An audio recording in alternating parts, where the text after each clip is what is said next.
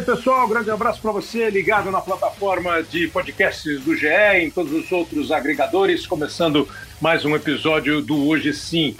A gente grava este episódio é, dias antes, uma semana, dez dias antes da final da Libertadores da América entre Palmeiras e Santos, jogo que vai ser disputado dia 30 de janeiro no estádio do Maracanã, na edição de número 61 da Libertadores da América. É, nós vamos pegar o gancho de uma final brasileira para conversar um pouquinho sobre Libertadores e com visões que normalmente nós aqui no Brasil não temos. Nós aqui no Brasil não procuramos saber como os nossos vizinhos veem a Libertadores da América.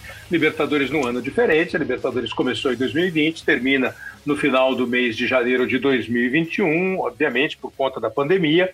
É, é a segunda Libertadores com final em jogo único, em campo neutro. No ano de 2019, a final foi entre Flamengo e River, o jogo disputado em Lima. O Flamengo foi campeão e agora nós tínhamos a final marcada, como ela será disputada no estádio do Maracanã, no Rio de Janeiro, e, para sorte do futebol brasileiro e pela competência de Santos e Palmeiras, a final vai ser disputada entre dois times brasileiros. É apenas a quarta vez que a Libertadores é disputada entre times do mesmo país. É, quando foi liberado o encontro entre, entre duas equipes da mesma, da mesma nação, o Brasil conseguiu fazer duas finais seguidas. Em 2005, o São Paulo foi campeão contra o Atlético Paranaense, e em 2006, o Internacional foi campeão contra o São Paulo. Aí a Comebol voltou a proibir, vamos chamar assim, de proibir a decisão entre times do mesmo país. Então, quando você tinha um chaveamento que eventualmente levaria dois times de um mesmo país para uma semifinal, por exemplo, ela para duas semifinais diferentes, ela mexia nessa chave e traria, por exemplo, vai, se fosse em tempos passados, é, Boca e River fariam uma semifinal, Santos e Palmeiras fariam a outra semifinal, para você não ter uma decisão entre dois times do mesmo país, como a gente podia ter esse ano entre dois times argentinos, mas vai, vamos ter entre dois times brasileiros. Libertadores da América começou em 1960. É, a primeira final foi entre o Penharol e o Olímpia, e o Penharol foi campeão da Libertadores. Você sabe quem são os Libertadores da América? O uruguaio José Artigas, o venezuelano Simão Bolívar, o mais famoso deles, é, o argentino José de San Martín, temos o venezuelano Antônio Sucre, o chileno Bernardo O'Higgins e dois brasileiros são homenageados. Dom Pedro I, o primeiro imperador do Brasil, o proclamador da independência do Brasil em 1822, e eles também homenageiam José Bonifácio de Andrade e Silva, que foi ministro do governo do imperador Dom Pedro I e foi tutor de Dom Pedro II e foi é considerado o patriarca da independência. Por isso, o Libertadores da América como nome do, da competição. São 25 títulos argentinos, já são 20 títulos brasileiros, contando o título desse ano. A Argentina tem 12 vice-campeonatos, o Brasil 16. 10 times brasileiros foram campeões da Libertadores. 25 times no total foram campeões dessa competição. E esse ano nós não teremos um campeão inédito, na medida que o Palmeiras foi campeão em 99 e o Santos tem três títulos, 62, 63 e 2011. Quando eu digo que nós vamos ter uma visão diferente aqui da Libertadores, uma visão é, que normalmente a gente não usa, nós convidamos o Léo Lepre para participar com a gente, o Léo que você está acostumado a ler no GE, ver nos canais Globo, é, participa bastante do Seleção Sport TV, contando as notícias, é, desvendando mistérios dos times é, sul-americanos. E o Léo convidou o Andrés Burgo, que é um jornalista argentino. A Argentina é o país com o maior número de títulos da Libertadores. Tem o maior campeão da Libertadores, que é o Independiente, com sete títulos, e tem o Boca, com seis títulos, que é o segundo colocado nesse ranking. É, então, acho que é legal você ter uma visão de como eles entendem a Libertadores. E o Léo, acho que tem uma visão dos dois lados, né? como nós brasileiros vemos a Libertadores e como os outros países sul-americanos acompanham a Libertadores. Léo, obrigado mais uma vez por participar aqui do Hoje Sim. É, a gente vai conversar sobre Libertadores. Eu queria que você apresentasse o Andrés Burgo, um jornalista argentino que é um convidado é, seu para o nosso podcast com muita honra. Tudo bem, Kleber? Boa tarde, boa noite, bom dia, né? Independentemente do horário que você estiver escutando esse é, podcast. Conforme é... a ocasião, como diria o outro. conforme a ocasião, exatamente. É um prazer novamente estar aqui. É interessante toda essa leitura, esse preâmbulo que você fez. E se a gente for pensar que na Copa Sul-Americana, já que a gente tem uma Copa Libertadores decidida no Brasil com dois times brasileiros, a gente tem uma Copa Sul-Americana decidida na Argentina que coloca frente a frente dois times argentinos. Uhum. E até fiz um, um levantamento para o podcast La Pelota. É curioso como o, os argentinos parece que eles têm uma visão mais copeira né, do, do, do continente até que o, que o brasileiro, porque eles também são os maiores é, vencedores da Copa Sul-Americana. É, eles têm, é, no total, nove títulos e os brasileiros têm quatro. E é interessante como é, alterna-se muito os times que chegam às decisões. Né? A gente já teve, por exemplo, o Lanús, o Huracão, o Colón, Defensa e Justiça, Estudiantes, Arsenal de Sarandi, diversos times que, por vezes, figuram, inclusive, na segunda divisão da Argentina, que já bateram até campeões da Copa Sul-Americana, enquanto aqui no Brasil, talvez é, o de menor expressão e com todo respeito, mas o que chegou quase perto a conquistar uma Copa Sul-Americana foi a Ponte Preta. E, e também o Goiás, que hoje está na Série B, né? Que foi vice-campeão em 2011. O Andrés Burgo, que é o nosso convidado de hoje, ele é jornalista argentino, ele é muito ligado, ele é, é um torcedor também do River Plate, já escreveu livros sobre o River, inclusive esteve na final do ano passado, em 2019, ele fez uma viagem de ônibus de Buenos Aires até a Lima, capital do Peru, onde foi disputada a final contra o Flamengo. O Andrés, ele tem um, um podcast, um programa de rádio lá na Argentina muito famoso, Era Por Abajo, ele também escreve por El País, trabalhou muito tempo no, na TIC, né, que é aquele canal de esportes da Argentina. Eu acho que é alguém muito habilitado para conversar com a gente, viu, Kleber? Muito bom. É, Andrés, obrigado mais uma vez pela presença. É muito agradável a gente ter um cara tão assim conceituado que vai falar com gente de Libertadores. Primeira pergunta que eu te faço, Andrés, qual é a visão da Argentina, do crítico argentino, do futebol argentino sobre Libertadores? A Libertadores é o sonho de consumo dos times argentinos, Andrés? Muito obrigado mais uma vez. Muchas gracias por el, eh, por el contacto, por, por la presentación. Mira, para, para, eh, para, River Plate y para Boca Juniors, hoy la Liga Argentina es un, es un torneo absolutamente menor, devaluado, porque lo, eh, los objetivos este, verdaderos y, que definen un año cumplido no es la Copa Libertadores.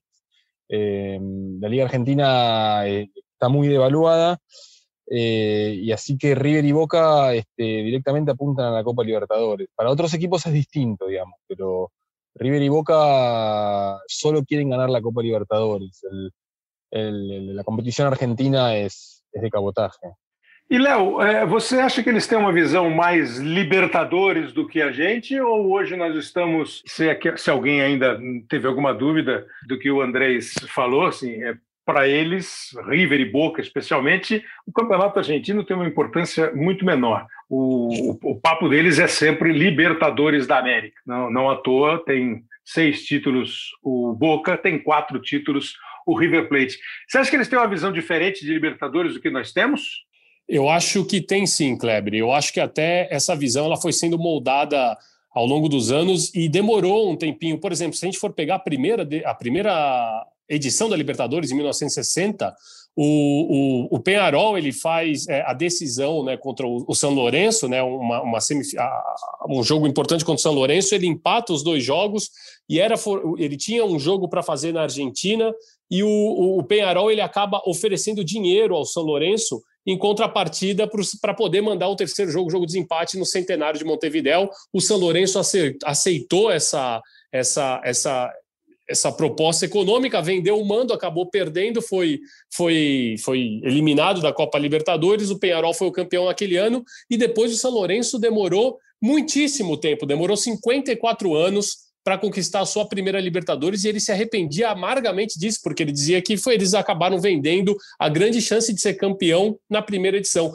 Então, é, esse, essa história do São Lourenço, eu acho que ela serve para moldar como os argentinos em visão, os uruguaios também sempre deram muita importância para a Copa Libertadores, porque no Uruguai, no paísito, ainda é mais restrito, né? A disputa fica também só com Penharol e Nacional. Na Argentina, você ainda tem outros grandes que podem fazer um contrabalancear o peso de um Boca e do River, mas ao longo dos anos, sim, é, os argentinos souberam dá muito mais importância e ainda hoje dão. Também é muito importante para um torcedor do Racing, por exemplo, quando ele chega. O Racing foi o primeiro é, argentino a conquistar a Libertadores, então é muito importante para esses times quando eles chegam em instâncias decisivas de Libertadores. Né? A Libertadores tem 25 títulos argentinos.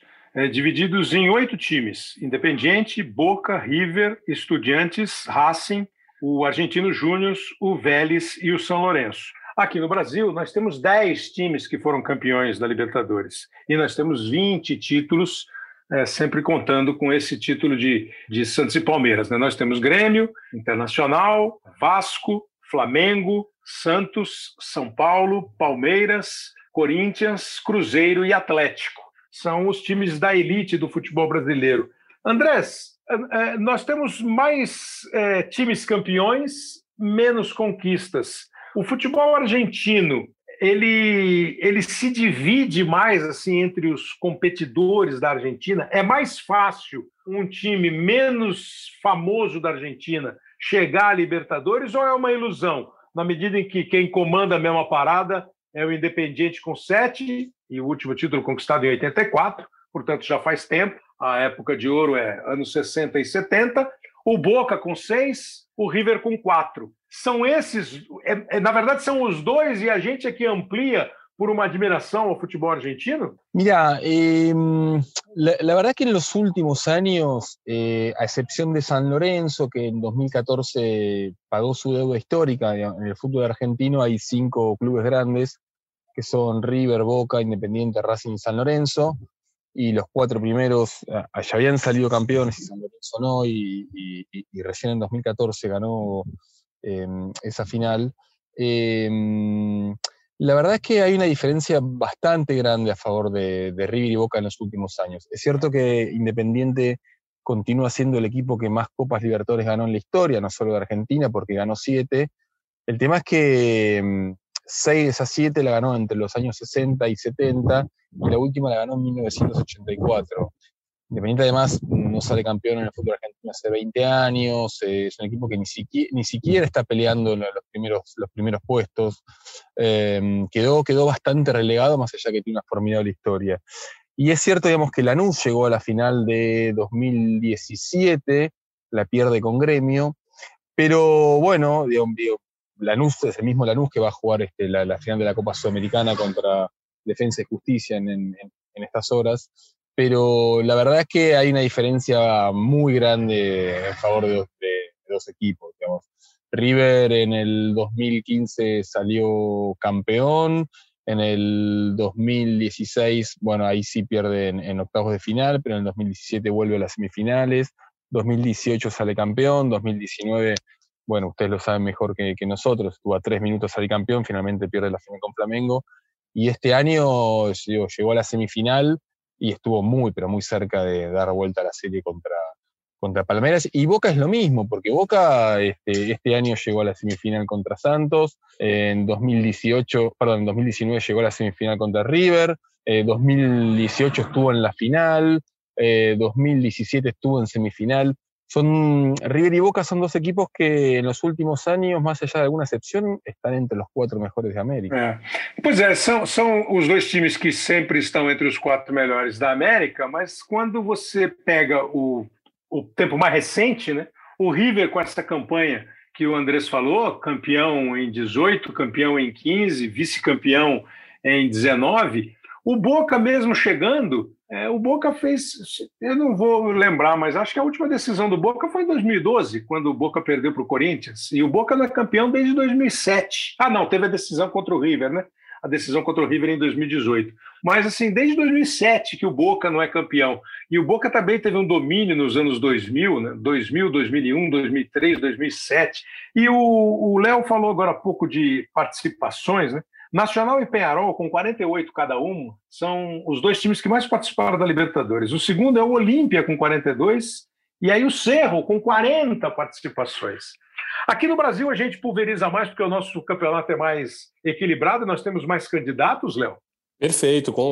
É, eu acho que essa é a visão mesmo, né, Kleber? Porque se você for pegar tanto os, do, os dois primeiros são os dois principais do, do, do, Uruguai, onde a força é muito desequilibrada, e também os uhum. dois, e depois vem os dois do Paraguai, onde a gente tem Cerro e Olímpia como os grandes expoentes. E, e o Cerro mesmo... caindo, né? E o Cerro caindo. O Cerro, numa... o Cerro é, é, um desses grandes do continente que ainda não tem a sua Libertadores, né? Que está na, na luta histórica, não só pela Libertadores, mas pelo seu primeiro título internacional. O Cerro ainda tem a. Eles têm o karma de não conseguirem avançar das semifinais, né? É o time que não uhum. vence semifinais. Então, do outro lado, se a gente for pensar no Chile, onde você tem uma disparidade até no, no Chile existe um grande clube que é o Colo-Colo. A Universidade de Chile, ela está muito aquém. E mesmo assim, também no, o Colo-Colo só conseguiu conquistar uma Libertadores, que foi em 1991, e também sobre tem toda uma, uma, uma, uma questão do, do, do, que, que aconteceu naquela semifinal contra o Boca Juniors, de toda a briga que aconteceu. Então é muito, a, a, é muito desequilibrado, porque no Brasil a gente tem vários postulantes, é muito difícil, agora não mais, né? Porque com essa, com essa nova classificação do campeonato, que quase todas as posições dão acesso a Libertadores, é, era muito difícil você conseguir, ou era muito difícil você conseguir um lugar na Libertadores. E chegando na Libertadores, é muito difícil você competir com os próprios clubes brasileiros. O São Paulo, por exemplo, é um clube que tem extrema dificuldade para vencer clubes do próprio país na Libertadores. Pois é, agora é, você falou do Colo-Colo, tem um título só, né? Eu estou vendo aqui, se, se não me faltar nenhum aqui, se faltar vocês vão gritar. Sete títulos o Independiente, seis títulos o Boca, cinco o Penharol, quatro o Estudiantes e o River Plate, três o Olímpia, o Nacional, o São Paulo, o Grêmio, o Santos, dois o Cruzeiro, o Atlético Nacional de Medellín, o Internacional, o Flamengo, e um título: Colo-Colo, Racing, Palmeiras, Argentino Júnior, Vélez Sarsfield, Vasco, Once Caldas, LDU, Corinthians, Atlético Mineiro e São Lourenço da Argentina. São os times campeões da Libertadores da América. O, o futebol argentino, vocês da Argentina, de Andrés, como é que vocês veem o futebol brasileiro, o, a participação brasileira? Porque teve um tempo que a gente foi meio freguês da Argentina. Você acha que freguês ele vai entender, né? O que quer dizer, né? É, Acho que vai, né? Fuimos hijos, fuimos hijos. É, teve, teve, um tempo que a gente era. É, ela viene los argentinos, Dios mío, por favor, senhor, por é... favor. Mas acho que agora a gente está mais equilibrado, a gente já está encostando 25 anos. Como vocês veem a participação dos times brasileiros, o apetite dos times brasileiros pela Libertadores, Andrés? Bueno, está mucho más equilibrado, sí, sí, eso está claro, digamos. A ver, este, las semifinales de este año dan una muestra, dan una muestra de eso, digamos. River y Boca quedaron eliminados por el Palmeiras y por el Santos. Eh, al mismo tiempo, River perdió el año pasado la final contra el Flamengo. Eh, contra el Flamengo y Boca en 2012 perdió la final contra Corinthians. Digo, también es cierto que Boca tiene una, un historial absolutamente favorable. Este, cuando enfrenta contra jugadores, contra equipos brasileños, por supuesto cada tanto pierde, digamos, como ocurrió este año, pero, pero Boca estaba leyendo el otro día que de, 20 enfrentamientos contra equipos brasileños ganaron alrededor de 16, 17, no recuerdo bien. 17, ¿no? Sí. Ahí está, mira. Bueno, y River históricamente, cada vez que iba a Brasil era, era un dolor de cabeza. Lo que pasa es que River en los últimos cinco años eh, consiguió eh, expandir América, digamos, todas las grandes campañas a, las que estaba acostumbrado en Argentina. Digamos, River era más un grande argentino que un grande de América. En los últimos cinco años, sí, con, grandes triunfos, un 3 a 0 contra el Cruzeiro en, Belo Horizonte, el, el, 2 a 1 contra Gremio en Porto Alegre en el 2018. Eh, River consiguió, sí, grandes triunfos en los últimos años en Brasil, un lugar en el que solía perder todo el tiempo. É. Agora, o River nunca foi campeão contra, contra time brasileiro, né? Não. É, quando chegou a final contra time brasileiro, perdeu para perdeu para o Flamengo. Já o Boca, eu, se eu escapar algum, Léo, é, 90, é 77, 78, mas 2000 foi contra o Palmeiras, 2003 isso. foi contra o Santos e 2007 foi contra o Grêmio. Contra o Grêmio, isso. São três, dos seis títulos, três o Boca conquistou contra times brasileiros. E perdeu do Santos e perdeu do, do Corinthians, né? Também decisão de, de título. Mas, mas vocês veem, Andrés, os times brasileiros com a mesma vontade de ganhar Libertadores que você disse no começo que tem os times argentinos, Boca e River, especialmente? Mira, lo, que nosotros vemos de Argentina es que el fútbol brasileño, digo, más allá que seguramente tendrá sus, este, sus particularidades, sus críticas, sus quejas, eh, lo que sí vemos es que el campeonato siempre es el mismo. Eh, hay, creo que son 20 equipos, descienden 3 o 4, no tengo claro. Este, bueno, el, primero es el mm, campeón. Ahí está, el primero es el campeón, los, los siguientes van a la Copa Libertadores, después a la Sudamericana. En Argentina el campeonato local cambia todos los años y, y no, no, es una exageración lo que estoy diciendo, cambia todos los años de manera literal.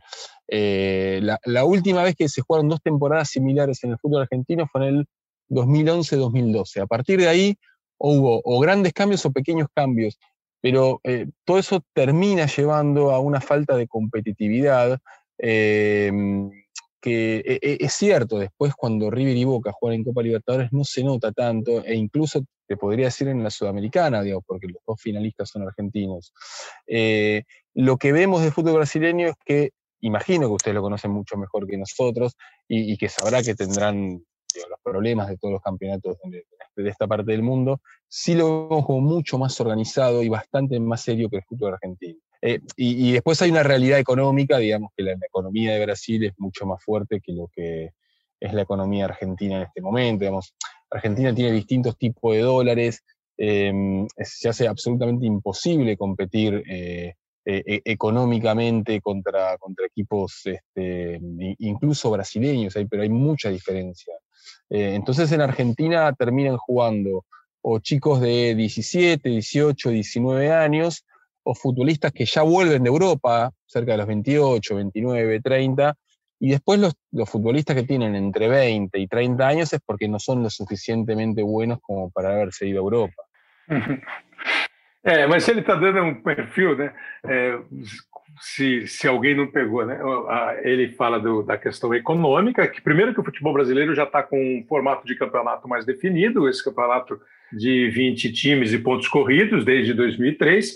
Na Argentina muda muito, inclusive o critério de classificar os times para a Libertadores. É, salienta o aspecto econômico, a economia brasileira é mais forte do que a economia argentina, mas no final, quando ele diz que na Argentina os jogadores têm 17, 18, 19, é, ou são aqueles de mais de 30 que voltaram da Europa, e os que estão no meio aí, entre 20 e pouco e 30 anos, são os que não foram suficientemente bons para despertar o interesse europeu, aí, aí a gente conhece esse país também, né, Léo? Isso a gente também Não. Essa parte a gente também conhece. Não é muito é. diferente, Kleber. E, e, sabe o que é o mais interessante? Até pedir para o Andrés é, confirmar, mas isso que a gente escuta aqui, sabe quando a gente fala que o Campeonato Brasileiro é o mais competitivo do mundo, é o mais competitivo, é, é o mais difícil? Na Argentina, eles têm essa ideia também do Campeonato Argentino, justamente porque às vezes Boca e River não dão a devida atenção ao Campeonato Argentino, ou poupam os titulares, eles economizam no Campeonato Argentino para as competições internacionais. O River é um grande exemplo disso, porque o, o River do Gajardo, que é o River tocado com, com, com a mão celestial, né? o River que ganha tudo, que não consegue ganhar o Campeonato Argentino, porque muitas vezes dava maior importância às, às competições internacionais. Uhum. Mas isso faz, isso torna o Campeonato Argentino até que, de certa forma, equilibrado, por mais que claro. a gente teve um, um, Boca bicampeão agora, mas volta e meia aparecem times que estão fora do radar, né? Aparece um, um grande Colón, ou aparece um grande São Lourenço, times time que, que a gente não imaginava que tivesse, torna um campeonato até que competitivo de certa forma. E essa questão econômica que o André chama a atenção, que hoje é universal, né? se você vai mesmo para a Europa, os times com mais orçamento são os times com mais títulos, com mais presença em finais de Liga dos Campeões e com os títulos dos seus campeonatos nacionais. Talvez isso tenha talvez não, né? Isso certamente se acentuou muito mais quando o futebol passou a movimentar muito mais grana, quando globalizou a história, quando os europeus voltaram a investir no mercado sul-americano. Tanto é assim que nessa eh, nesse desenho que o Andrés faz, os times brasileiros talvez nunca tenham buscado tantos jogadores na América do Sul como nesse momento. Você pega os líderes do campeonato, é, quase todos eles têm jogadores que jogam, que vieram de fora, que vieram da América do Sul, por essa questão de, de dinheiro mesmo. Na Argentina, hoje nós temos aqui um equilíbrio, Andresburgo, no Brasil, de alguns times que têm uma situação mais confortável e muitos deles têm uma situação absolutamente desconfortável, alguns beirando a pré-falência. Ultimamente, apesar do Boca chegar às semifinais, nós assistimos o River chegar de fato como o time que é o grande adversário das outras equipes sul-americanas, até das equipes brasileiras. Ainda há uma igualdade na Argentina entre Boca e River, ou essa igualdade tem mais a ver com o tamanho, o peso da camisa de cada um deles, e o River está um degrau acima? Sem falar con el corazón, ¿eh, Andrés? no, no, no. Lo que pasa es que River tiene, tiene, un, tiene un entrenador que es Marcelo Gallardo, que es, este, es el mejor entrenador de la historia del equipo, del club, digamos. Es, un entrenador que está muy por encima de, del, resto de, sus colegas aquí en Argentina. Es una especie de Carlos Bianchi en Boca, ¿no? Recién, recién estaban hablando de, Boca gana tres Copa Libertadores en 2000, 2001 y 2003 y el, entrenador era Bianchi, es el mismo que dirigía mm, a, Vélez en el 94 cuando le gana la final al, San Pablo de, Santana, al San Pablo bicampeón. Eh, bueno, Gallardo es, muy, muy parecido, es, un entrenador que se da cada 100 años y, hoy, y hoy lo tiene River. Em, Boca es un club mm, hoy más, eh, más poderoso económicamente, eh, Boca fue el, club de, mm, ahora no, porque, porque digamos, que cambiaron las autoridades, pero durante 20 años fue el club del, del, macrismo, digamos, de, de, una rama política, económica bastante fuerte en Argentina, digamos, el último presidente, no, no el actual, sino de los cuatro años fue Mauricio Macri en Argentina, que eh, anteriormente había sido el presidente de, de, Boca durante mucho tiempo y cuyos continuadores, digamos, se decidieron dirigiendo a Boca. Bueno, hubo una, fortaleza económica, digamos, que Boca la aprovechó em, y, a partir de ahí sacó mucha diferencia respecto de, otros equipos. Em, River se va a tener que acostumbrar al, post-Gallardo, digamos, cuando algún día se vaya Marcelo Gallardo, bueno, hay que ver ahí este, qué, es lo que ocurrirá. no, no, no, no, quiero decir que va a ser este, el Santos cuando se vaya a Pelé, cuando se fue Pelé, digamos, pero, pero va a ser como un cimbronazo este, eh, muy difícil de asimilar. Eso, digo, por lo pronto, y después, bueno, son, son clubes, digamos, Lanús es un club que está haciendo las cosas muy bien, Lanús es un histórico equipo del ascenso, pero que hace 20 años ya está en primera división y siempre participa en, en competencias internacionales. Tenemos el caso de Defensa y Justicia, bueno, que participó con Santos en, la primera fase y estuvo a punto de pasar. Eh, Defensa y Justicia es un equipo que hasta hace cuatro años siempre había jugado en, categorías del ascenso, incluso había jugado en la última categoría, en quinta división, hasta no sé tanto tiempo. Hay algunos equipos que están este, lejísimos de River y Boca, pero que, bueno, digo, eh, eh, en el mapa de América Latina están empezando, digamos, a escribir su, propia historia. É muito interessante né? Essa, a, a, tradição de Boca Rivers e de, de, Boca River, essa história do Macri, o presidente Maurício Macri da Argentina, ter sido presidente do Boca, é, tem a mística dos dois, mas como aqui no Brasil, os times que conseguem ter um equilíbrio é, financeiro, uma responsabilidade financeira, e ele cita o Lanús e o Defensa e Justiça, é, são times que conseguem botar a cabeça de fora, né, Léo? Conseguem fazer alguma coisa. E aqui nós temos exemplos aqui no Brasil. Não queria nem usar muito para não fazer comparação, mas sei lá, eu, por exemplo, o Atlético Paranaense hoje. Todo mundo sabe que o Atlético Paranaense pode ter um ano melhor, um ano pior, mas está meio organizado. O Fortaleza está até ameaçado no Campeonato Brasileiro, mas está se organizando. A mesma coisa o Bahia. É, lá como cá, quem faz o balanço com responsabilidade tem uma possibilidade grande de fazer um campo de uma maneira mais eficiente, né, mais satisfatória.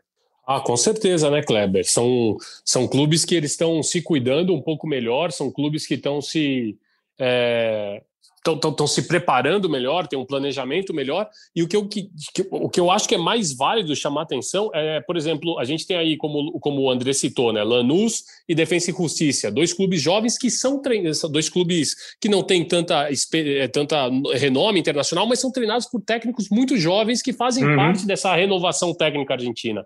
O Lanús tem o Luiz Zubeldia, que tem só 40 anos no banco de reserva. O Defensa e Justiça, que joga muito bem, que é um, tem uma proposta ofensiva ofensiva tem 45 anos o Hernan Crespo, o treinador, né? O Crespo, aquele.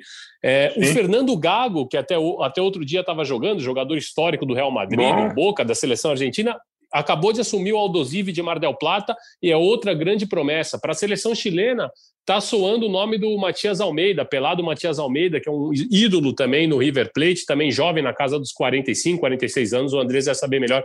Então, é, são, são, é, existe uma cultura também de promover o futebol com técnicos, uma renovação técnica e tática, o estudo do futebol muito grande na Argentina e geralmente se dão nesses clubes menores, né? Se dá num Banfield, no Lanús, no Defensa e Justiça, até no próprio Gimnasia, eles, tem uma renovação técnica muito maior, eu acho, do que a gente encontra aqui no Brasil. É, técnica de, de treinador. O, Galhardo está na casa dos 40 e poucos, né? Acho que tem 46, 47, 46, o Andrés deve saber. Né? 40, Marcelo Gallardo 45, cumpriu esta semana. 45. Aí, 45. E você viu o Andrés citando o Galhardo quase assim, a nível de.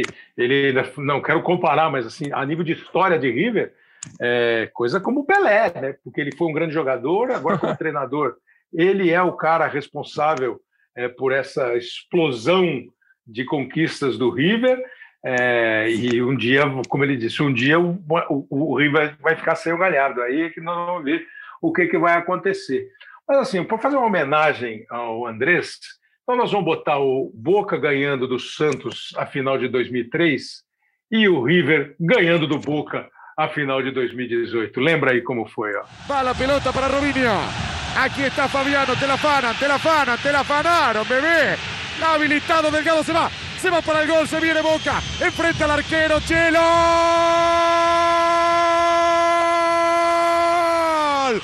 ¡Gol!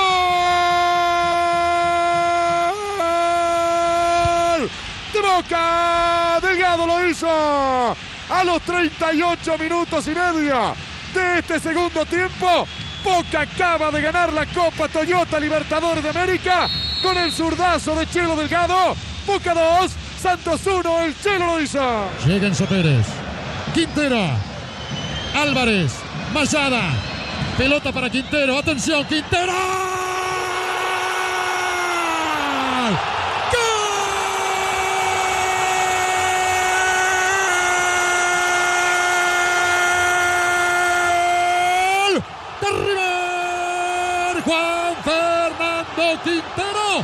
É, me passa a produção aqui com o relato de Mariano Clos. Os gols. E o Boca, o Boca arrebentou o Santos naquela final, meteu três no Morumbi e a final do River Plate. O Andrés, aqui no Brasil a gente tem uma mania que eu não gosto muito, que é de dizer assim, ó, a Libertadores é diferente, a Libertadores é traiçoeira, a Libertadores é uma guerra, é muito mais do que um jogo. ¿Ustedes acham eso todo también ahí en Argentina? sí, sí.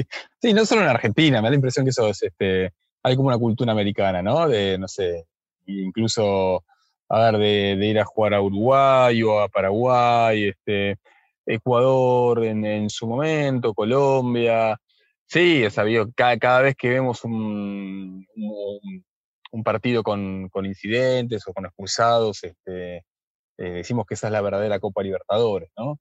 Eh, es el encanto, digamos. Parece que es una competencia extraordinaria. Digo, este, mirá, em, la verdad lo que está ocurriendo, digamos, en, Argentina, especialmente en River y Boca, que, concentran el 70% del, digamos, del, país, hay una diferencia abismal a favor de, River y Boca, es que claramente em, este, lo que importa es, la, Copa Libertadores. Es casi que que la competencia este, mm, eh, oficial pasa a ser la Copa Libertadores y el Campeonato Argentino pasa a ser como, un como torneos amistosos. A ver, que obviamente, digamos, este, importa, digamos, este, y, cuando Boca gana la festeja, como tiene que ser.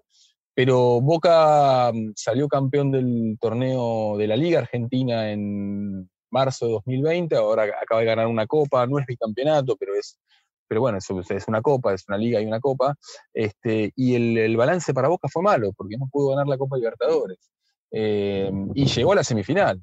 Eh, lo que pasa también ahí que se junta es que, digamos, River en los últimos años tuvo una, tuvo, una, tuvo un predominio y, bueno, y ganó la final de Madrid, ¿no? que fue una final este, que el equipo que, que no solo estaba en juego la, gran victoria, la victoria definitiva, sino estaba en juego la derrota definitiva. Y Boca sigue, y Boca sigue este, hasta, hasta que no encuentre una, una forma, digamos, de reivindicarse, una revancha. Pues, bueno, estuvieron muy cerca de enfrentarse en el Maracaná, ¿no? Eh, Ahora el 30 de eh. enero. Ahí sí hubiese sido para Boca una, una gran oportunidad. Bom, não vou perder a chance de dizer que essa vontade do Boca fica para outra. fica para outro ano, né?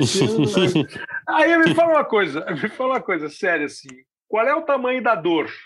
É, o ano passado, o ano retrasado, uma final linda entre River e Flamengo, com aquela derrota sofrida pelo River nos últimos minutos do jogo.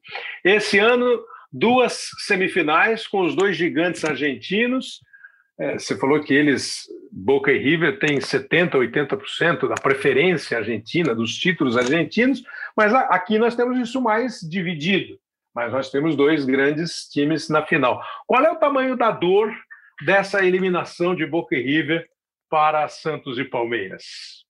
Mira, eh, lo, lo, que, lo, que, pasa es que las formas fueron distintas. Eh, River tuvo un partido muy malo aquí en Buenos Aires Y, después en, San Pablo, la verdad que jugó un partido este, conmovedor, digamos, o sea, estuvo, em, así como a veces este, el VAR lo favoreció, en este caso lo perjudicó, le, anuló un gol, este, bueno, que, de 10 árbitros de VAR, 5 te lo dan, 5 no te lo dan. Em, eh, River quedó, River no te voy a decir que ganó en la derrota, pero... pero Se ha quedado en P fue una eliminación, este, fue una eliminación este, honrosa. Boca no solo perdió 3 a 0, sino que no fue Boca, en el sentido de que no luchó la, este, su, derrota. Podés perder, por supuesto, porque todos los equipos pierden, pero, mm, pero no, no se la hizo difícil al Santos. Entonces, Boca es, es curioso decir esto, porque acaba de ganar la Copa Maradona, el, año pasado ganó la Liga Argentina, pero hoy Boca está más en crisis que River. Eh, y, acá vuelvo un poco al, 2018 y a Madrid, digamos. Boca pasaron 13 años de la última Copa Libertadores que ganó Boca y, bueno, digo, la verdad que sus hinchas están mal acostumbrados, digamos. Ganaron cuatro Copas Libertadores entre el 2000 y 2007 y sienten como que, bueno, digamos, ha llegado el momento de ganar otra y, bueno, todavía no lo pueden conseguir. Ô, Léo, e você, Léo, que tem o La Pelota, que é o seu podcast, que é, é considerado aqui por nós, com, todo, com toda razão, um, um cara especialista em futebol. Você imaginava que fosse assim? Porque nos palpites todo lado da seleção você, você parecia mais argentino do que brasileiro. Mas assim, você esperava? As eliminações, acho que o, como o, o Andrés é, define as eliminações, é, é, muito claro. O Boca é, cai completamente dominado pelo Santos, lá e cá. O River tem partidas distintas. Lá, muito ruim, aqui, por pouco, não se classifica. Ele citou o VAR, que até o VAR andou bem, o VAR anulou os gols como, como deveriam ser anulados. Uhum. Se não houvesse o VAR, as coisas poderiam se complicado para o Palmeiras, apesar dele ter andado bem. Você imaginava que fosse assim a, a disputa entre os quatro nas semifinais? É, sinceramente, Kleber, eu achava que o, a, a, semifinal entre Boca e Santos ia ser mais equilibrada Uhum. Que, ser, que, seriam dois jogos como foram como foi na Bomboneira, justamente porque esse Boca ele não tem uma proposta de jogo ofensiva, é um time muito reativo, é muito difícil é, para o Miguel Ángel Russo colocar o time para frente. Ele ainda deixou o Cardona, né, o colombiano, que é o principal nome no banco durante todos os 90 minutos do jogo na, de volta na Vila, coisa que até hoje ninguém consegue explicar. Acho que nem o André sabe dizer o porquê disso. Já o jogo do River e Palmeiras, eu acho que o River perde a vaga na verdade, no segundo tempo em Avejaneda, depois uhum. da expulsão do, do Carrascal, Kleber, e eu falei bem do Carrascal. Mas o André está aí para o está aí para não me deixar mentir sozinho, viu, Kleber? O, o, o, o, Carrascal é bom jogador, mas ele é destemperado.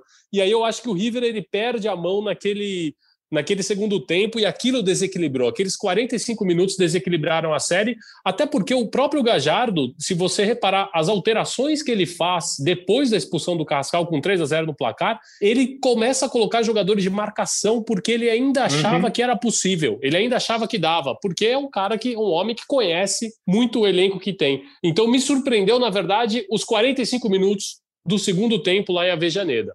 O Andrés, agora conta aqui para a gente encerrar. É, como vocês estão tratando, como a mídia argentina está tratando a final da Libertadores? Vocês abandonaram a Libertadores? Vocês estão de olho em Santos e Palmeiras? Qual é a tua sensibilidade do que você viu? Foram os dois melhores times da primeira fase? Foram os times que foram. O Palmeiras teve uma tabela para muita gente considerada mais fácil. Eu acho sempre que quando vira confronto eliminatório não tem fácil, você transforma em fácil ou não o teu, o teu adversário, o teu confronto. Como é que vocês estão vendo a Libertadores na sua final entre Palmeiras y Santos? No, la verdad que no está en la agenda. O sea, tras, tras las derrotas de, de, digamos, de River y Boca, tras las, las eliminaciones, este, mm, la final brasileña no, no, no, no, forma parte, digamos, del, del, día a día de la, de la, de la agenda periodística o de los, de, de los hinchas. Yo imagino que cuando se acerque este, la fecha, cuando falten este, pocos días o el mismo sábado de, la final, ahí, sí habrá más expectativa. Eh, y, la verdad es que queda la duda, digamos, de quién, de, quién es el favorito, porque Palmeiras no, que jugó un gran partido aquí en Buenos Aires, digo, no terminó dando la, sensación de que, fue un, gran finalista. Incluso, digamos, este, eh, fue dicho por varias personas, por varios periodistas, que era de los finalistas menos este, lúcidos de los últimos años. Me refiero a, al Palmeiras, digamos, de los finalistas menos, con menos brillo de los últimos años. Al menos la forma en que se clasificó, porque la verdad es que se clasificó, este, eh, bueno, nada, este, siendo, siendo superado por el rival. Y, y el Santos, bueno, Dios, ganó con una holgura que no estaba en los planes de, como mínimo de Boca, ¿no? Porque eh, es cierto que Boca ya había eliminado al Inter este, con, sobresaltos, por definición por penales, pero daba la impresión de que, como, como decía Leo, que, Boca iba a ser una serie más pareja.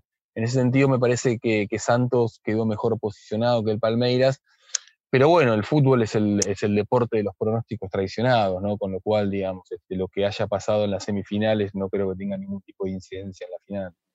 É isso mesmo. Mas foi muito bom ter essa visão do Andrés Burgo, jornalista argentino, é, que acompanha o futebol, que está sempre é, ligado nas coisas do futebol, escreve sobre futebol, fala sobre futebol. Ô, Andrés, muito obrigado mesmo por participar aqui com a gente, dedicar esses minutos aqui para conversar sobre Libertadores. Espero que você tenha gostado. Obrigado também, Léo, é, pelo contato com o Andrés, pelo papo aqui. Acho que tivemos uma visão que, honestamente, eu nunca tinha ouvido. Assim, qual é a visão é, esse, é, além fronteira brasileira do que a Libertadores, e a gente pode aprender que eles valorizam mais e um pouco mais ainda. Obrigado demais, hein, Léo, e, e, faça as honras da casa com o Andrés. Eu que agradeço, agradeço muito, agradeço demais ao Andrés também ao tempo e se ele puder aí na despedida dele, nas palavras dele, dizer alguma coisa boa do Carrascal, né? Vos sabés que a Carrascal le decían este, el Neymar colombiano. Carrascal es de, Cartagena, del norte de, del norte de, Colombia. Eh, y llegó a River de, Ucrania, pero le decían el Carrascal colombiano.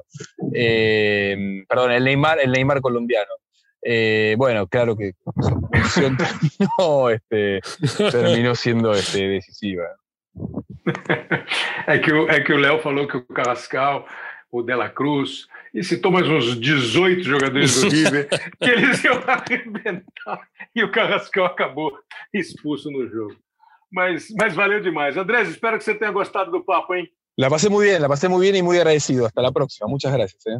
Um abraço, Andrés. Um abraço, Léo. Abraço, até a próxima. Bom, agora vamos voltar aqui para pra, as nossas visões aqui, né? Para o lado brasileiro. Vou conversar com o Maurício Noriega, é, comentarista aqui dos nossos canais Globo. É, pegamos alguns depoimentos do Pedrinho, que foi campeão da Libertadores, vamos ouvir daqui a pouco também.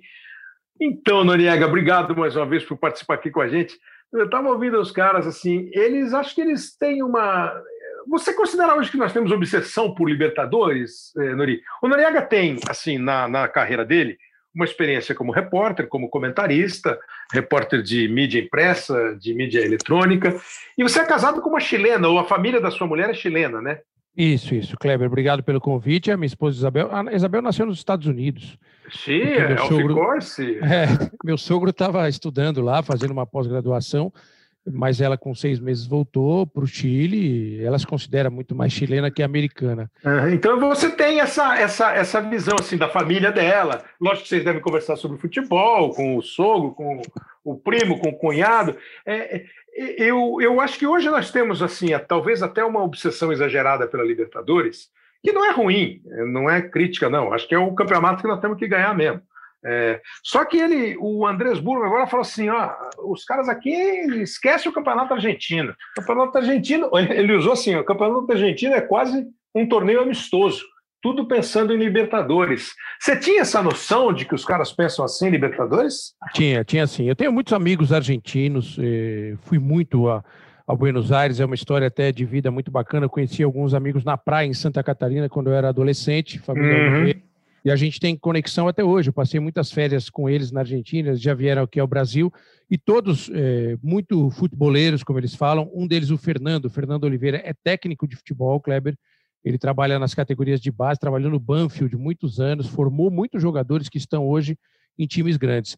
E essa coisa da, da, da Libertadores está muito na alma do argentino. Eles realmente é a coisa da Copa, eles chamam a La Copa, né? eles não falam uhum. muitas vezes o termo Libertadores e a glória da Copa.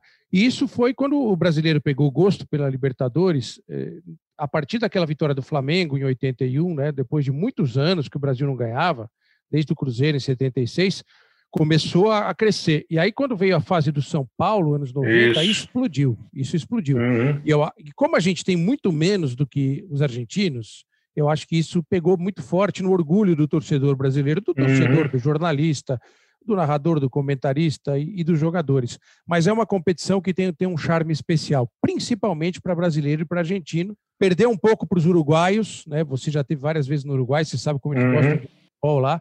Mas infelizmente, eu acho infelizmente mesmo, porque eu sou um admirador do futebol uruguaio, o Uruguai perdeu muito economicamente. É, perderam, perderam a competitividade, né? Apesar de uma outra decisão. Tanto é que hoje nós estamos com 25 títulos da Argentina, o Brasil vai para o seu vigésimo título, o Uruguai que é o terceiro país com mais conquistas, tem oito, quer dizer, ficou muito para trás.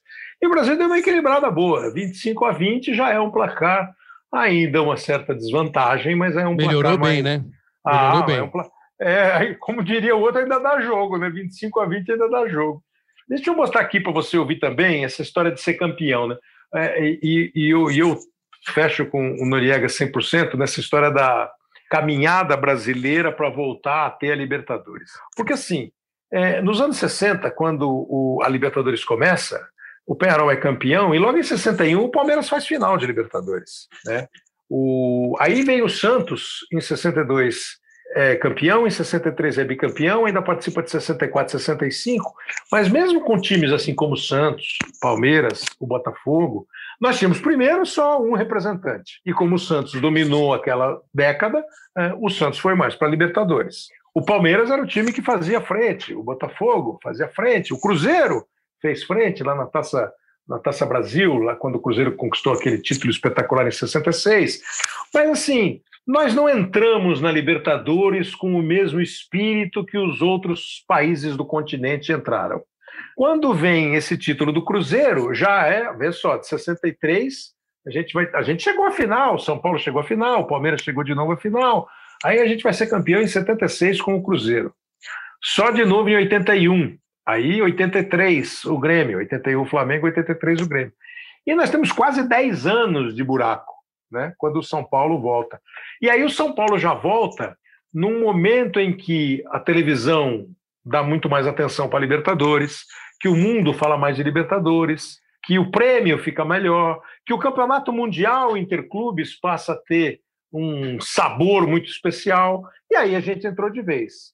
E eu sempre repito isso, de 92, quando São Paulo foi campeão, até hoje, até hoje, 2020, você vai pegar, não vai dar 10 Libertadores sem brasileiro na final. Não, não, não teremos. né? Porque o São Paulo é campeão, bicampeão e vice-campeão. Aí em 95 não tem. Aí em 96 tem, 97 tem, 98 tem, 99 tem, 2000 tem, aí 2001 não tem. Aí voltamos a ter em 2002, 2003, não tem 2004, não tem 2005, time brasileiro na final. Aí a gente começa a ter de novo. Seis, sete. Não, cinco tem. Cinco 95 tem. é o Grêmio, o Grêmio. 95 então, foi o Grêmio. 95 e 96 o Cruzeiro, né? É, é 95 o Grêmio.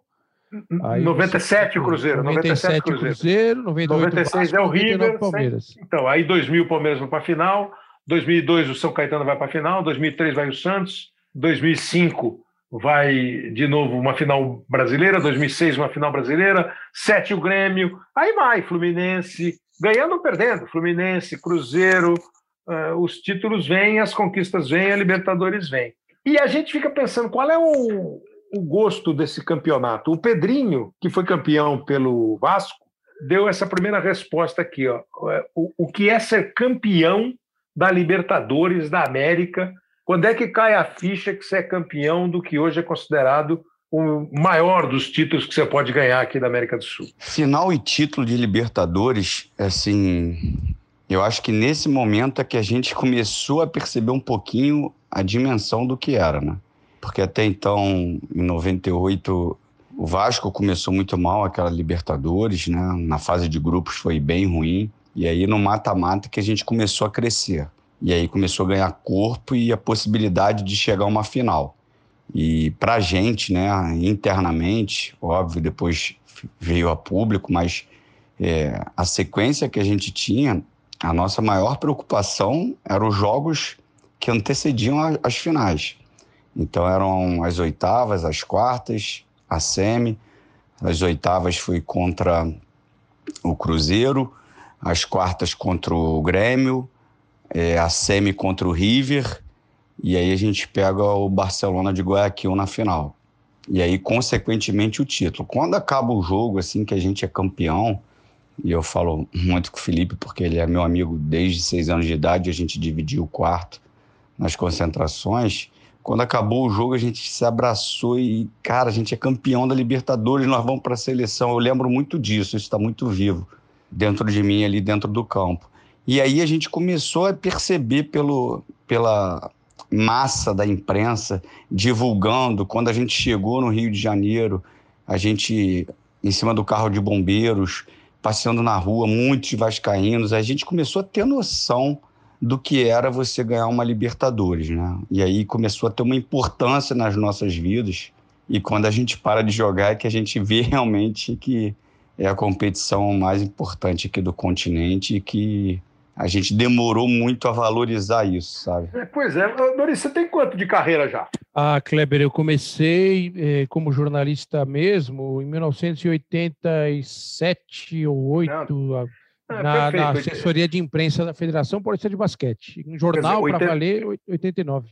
89 90. Então você pegou aí como garoto torcedor e provavelmente um aspirante a jornalista esportivo os títulos do Grêmio e do Flamengo, né? no começo dos anos 80.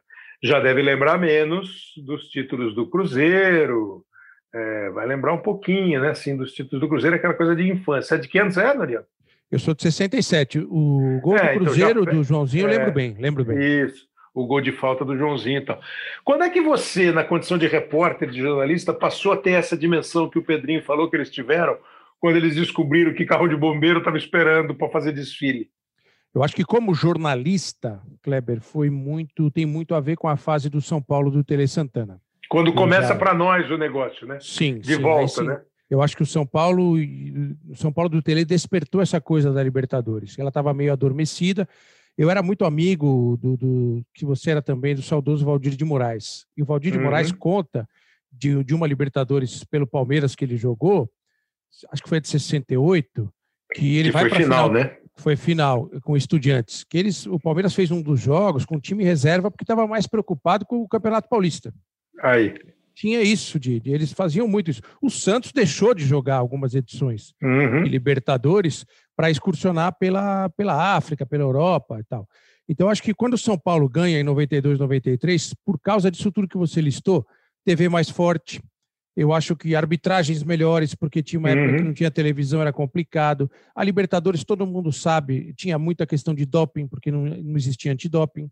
Tinha violência, tinha dedo das ditaduras militares na época. Uhum. Todo mundo que viveu isso falava, né? De pressão de polícia, pressão eh, em cima de arbitragem.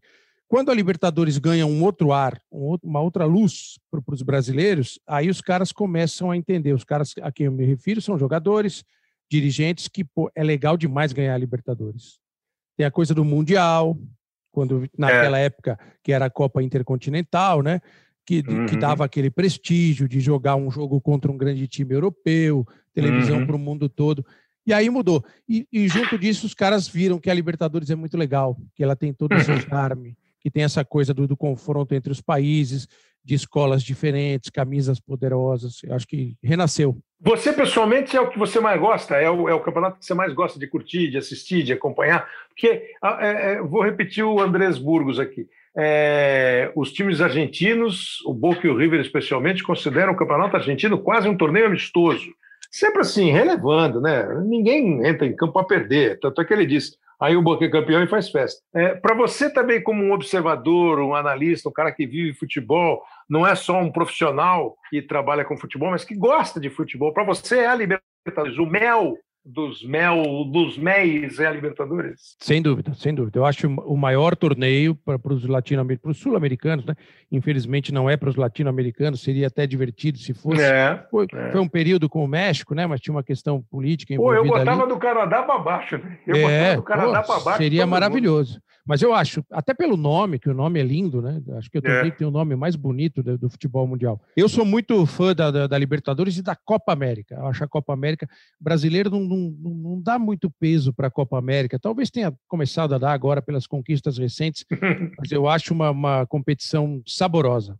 É, eu vou ouvir mais uma vez o Pedrinho aqui, que ele preparou. E é claro, como a gente, como eu faço questão sempre de ressaltar, como nós gravamos um podcast que tem como um dos objetivos ficar permanentemente na plataforma para você ouvir a hora que você quiser, o assunto que você quiser. Você pode listar ali os, não sei o número, mas deve estar, com- beirando 100 já podcasts. É, como você pode escolher o que você quiser, nós nunca vamos entrar numa falar, a não ser que fosse um podcast é, factual. Ah, o Santos e o Palmeiras estão assim ou estão assados.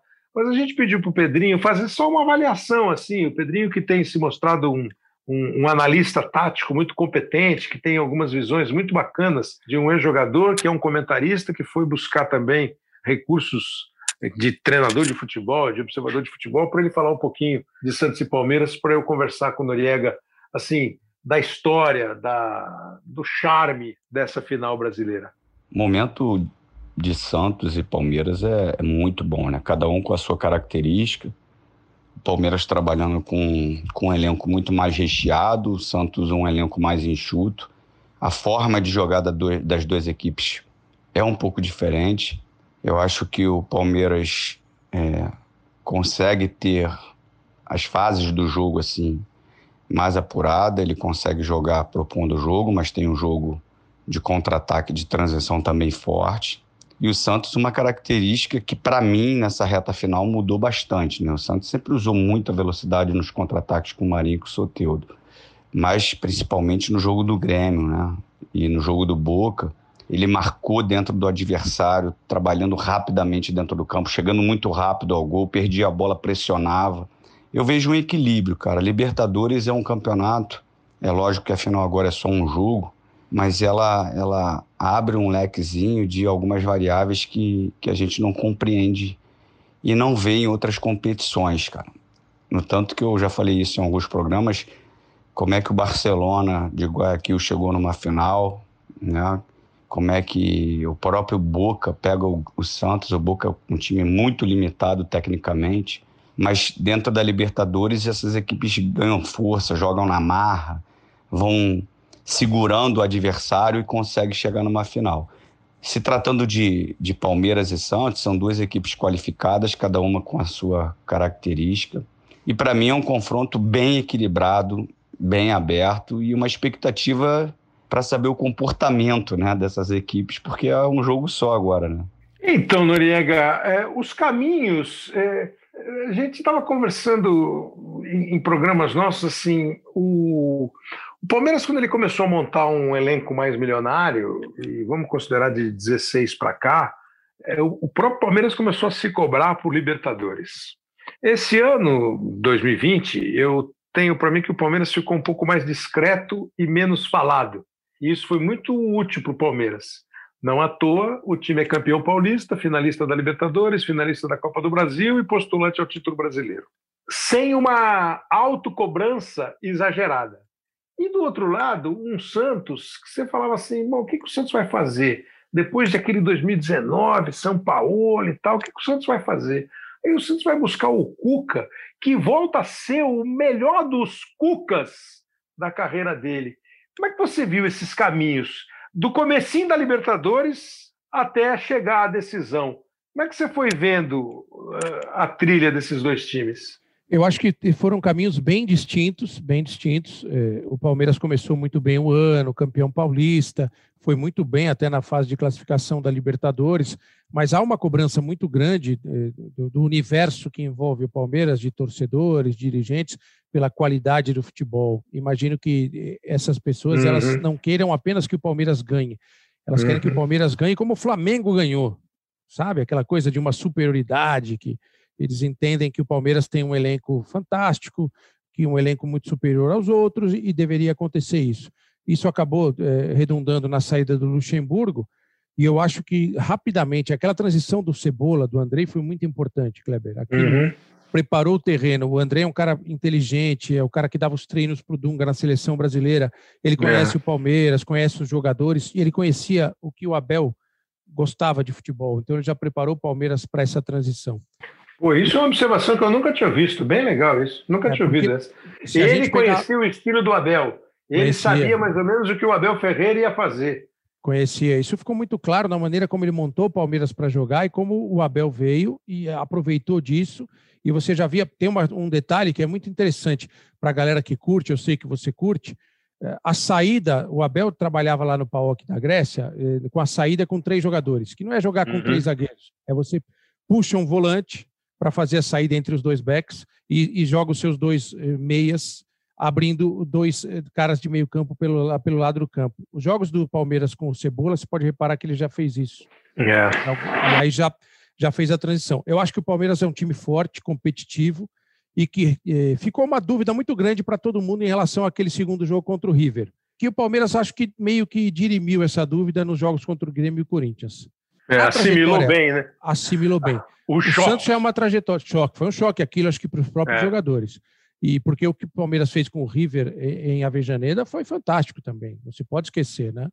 E o Santos, o Santos é um trabalho autoral. Eu chamo de trabalho autoral. O Santos é, é um livro escrito pelo Cuca. Esse Santos da Libertadores. Legal.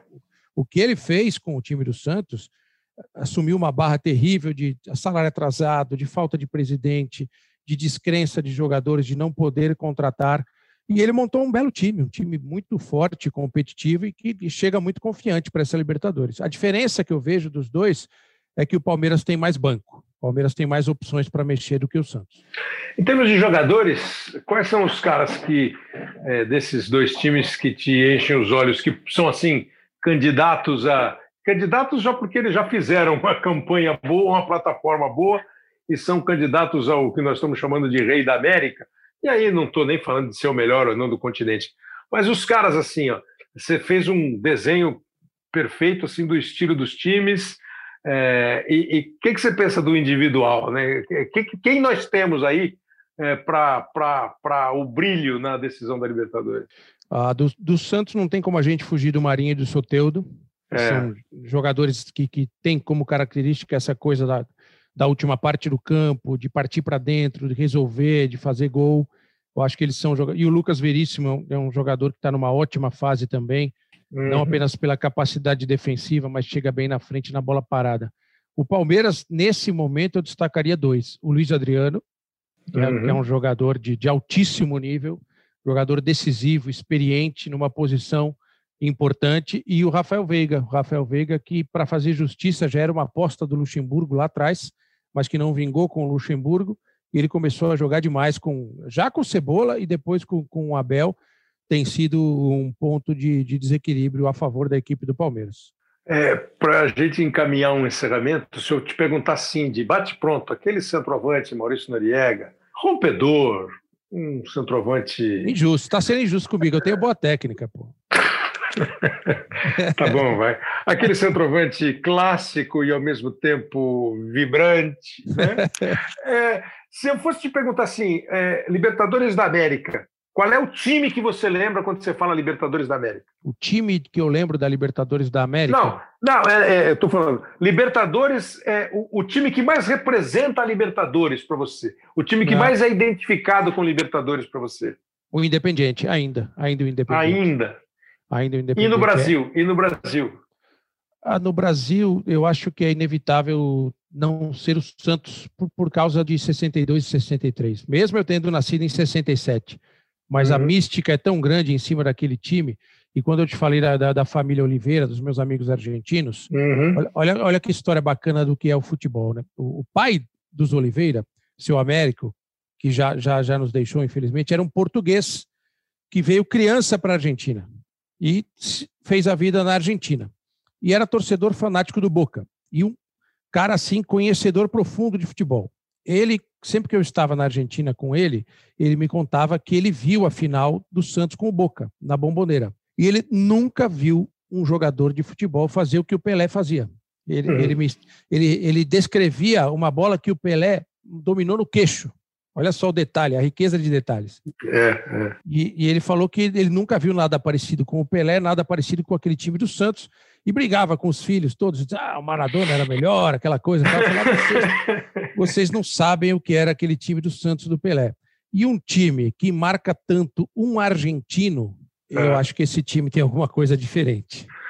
Aí vamos ver se você tem uma, uma visão parecida com a minha. Eu, eu, eu só falaria, por exemplo, se fosse eu, eu responderia Boca, é, e, e, e, entre Santos e São Paulo eu ficaria numa grande dúvida, mas acho que o time que teve o Pelé acaba tendo essa, esse privilégio né, que você descreve aí. Ah, é então, impressionante. Né? As é, histórias é, são, inc são incríveis. São incríveis. É, é. Agora, assim, se eu te perguntar assim, um campeão absolutamente improvável da Libertadores, que foi campeão da Libertadores, o que, que te vem à cabeça? Ah, eu, eu lembro do ano do Colo-Colo. Eu Colo -Colo. não me lembro exato do Colo-Colo, que foi, acho que foi 87, se eu não me engano, que o Colo-Colo foi campeão. Deixa eu fazer uma 91. pesquisa rápida. 91, 91. 91. Eu estou com a é, pesquisa aberta. Isso, foi 91, 91. Então, me chamou muito a atenção aquela conquista do Colo-Colo em 91, porque nós tínhamos grandes times já no Brasil, ótimos times na Argentina. Me pareceu surpreendente que o Colo-Colo tivesse chegado. Eu me lembro, eu já trabalhava naquela época em jornal, uhum. com cobertura, e foi surpreendente. Eu não imaginava para naquele momento acompanhando, já que o Colo-Colo pudesse naquele ano ser campeão. Pois é, eu, eu, eu para mim é o Once Caldas, cara, aquele 2004 também, do Once Caldas. Também, impressionante. Fala, da onde apareceu o Once Caldas? Da onde apareceu o Once Caldas? E aí vem o Once Caldas e é campeão da Libertadores, eliminando Santos, São Paulo e Boca é, nas partidas. Então eu vou fazer agora aqui ó, uma sequência de, de gols aqui para a gente lembrar. É, vou começar com ele, com esse que o, que o Noriega citou, que é o Independiente cujo último título é o maior campeão ainda, sete títulos, né? E o último título foi em 84, 64, 65, 72, 73, 74, 75 e 84. Depois a gente mostra o Once Caldas, que foi campeão em 2004. Aí o Palmeiras de 99, o Santos de 2011, o título que o Palmeiras ganhou e o último título do Santos, para depois eu arredondar com o Noriega um pouco mais, porque Santos e Palmeiras, além de tudo, tem um, uma clássica rivalidade ao longo dos tempos.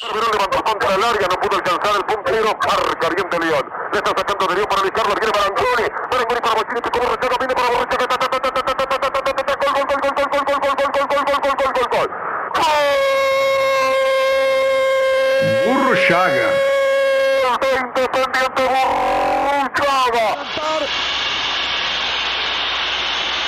Agora é o Once Caldas ganhando do Boca. Atajó, señores. Once Caldas, campeón de la Toyota Libertadores. Edición 2004. Se terminó la racha de Boca. Señoras y señores, Once Caldas, campeón de la Toyota Libertadores. Pérez, marcador implacável, ele saiu bem do Pérez, fez o toque, a jogada para Euler, a sobra, tem a chance, capricha Júnior, perna esquerda, bateu cruzado, gol! Oséias contra o Deportivo Cali. É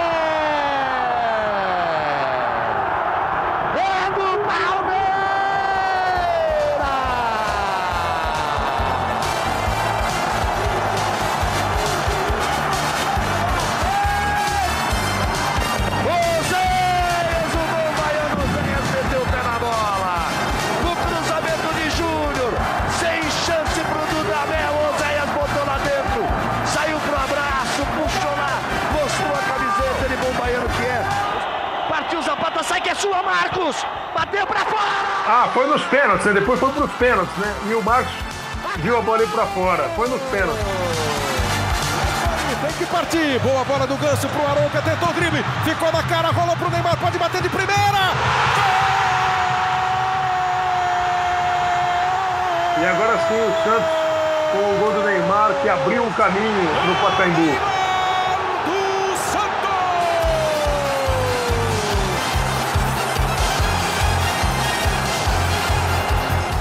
E no caso dessa final, Nori, é assim, Palmeiras, Grêmio e São Paulo têm 20 Libertadores cada um.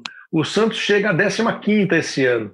É, o, o Santos a mais uma final e o, os dois chegam à quinta final, né? a quinta final de cada um deles. Né? E, e o que eu acho legal, Noriega, é que assim, ao longo dos tempos, o grande Santos enfrentou um grande Palmeiras. Aí o grande Palmeiras da década de 70 pegou o fim da era Pelé. Aí nós chegamos aqui nesses anos 2010, 2015 com aquelas duas finais. E o Santos dos meninos da Vila, eternos, revelações constantes, enfrenta o Palmeiras, que nunca foi um time, né? De, pô, o, o Palmeiras grande, que o primeiro que eu vejo, que é de 72, 3, a revelação do Palmeiras era o Alfredo. Os outros vieram de fora, até o Leão veio novinho e tal. E hoje nós temos um Palmeiras com muita gente que vem da casa. São histórias meio que se misturam né? na rivalidade, na, na clássica formação de escolas de futebol. Você se liga nessa história ou você acha que é tudo conversa romântica que não leva a nada? Ah, Eu adoro isso. Até escrevi no meu blog outro dia que era Ah. que a final de Santos e Palmeiras era um tributo aos anos, ao futebol dos anos 60, que eu acho que foi o- a, a maior década da história do futebol brasileiro, que vai desembocar Claro. lá no tricampeonato em 70, né? Com, que é Claro. o final daquela, praticamente daquela, de boa parte daquela geração.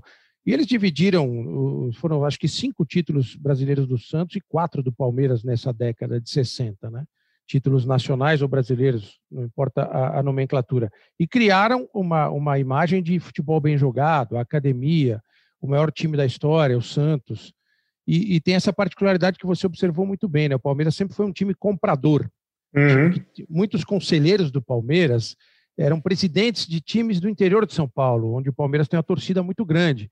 Então Uhum. sempre tinha essa ligação. O Palmeiras tinha facilidade para comprar jogadores que apareciam nos times do interior, no São Bento, na Ferroviária, no Comercial, por assim. E aí sim foi. E o Santos construiu a história sempre desde cedo. Pelé, Coutinho, todos esses meninos que foram buscar.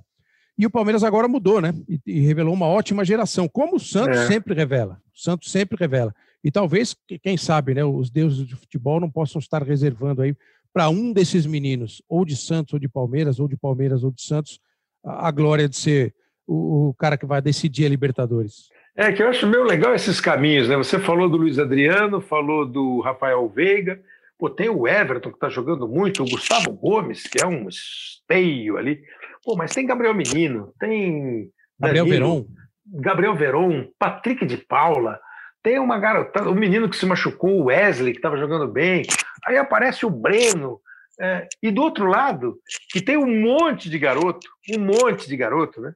Caio Jorge, Sandri, aí o, o Alex, que entra para jogar de zagueiro, o Wagner Leonardo, os dois goleiros, o João Paulo e o John, esse Bruno centroavante, Bruninho, o você viu? Bruninho, centroavante, né? Esse moleque E tem um aí- potencial. Pois é. Mas aí os dois caras são dois que vieram de fora, o Marinho e o Soteudo. Eu acho que essas misturas de história é que fazem mesmo é, o que você tem certeza que gosta, assim, da crônica do futebol, né? O olhar mais cronista do futebol, que não, em momento algum, descarta a competitividade, a ciência, é, a luta pelo título, mas que bota um pouquinho de poesia nessa prosa aí, porque é, que é o que eu acho legal dessa final.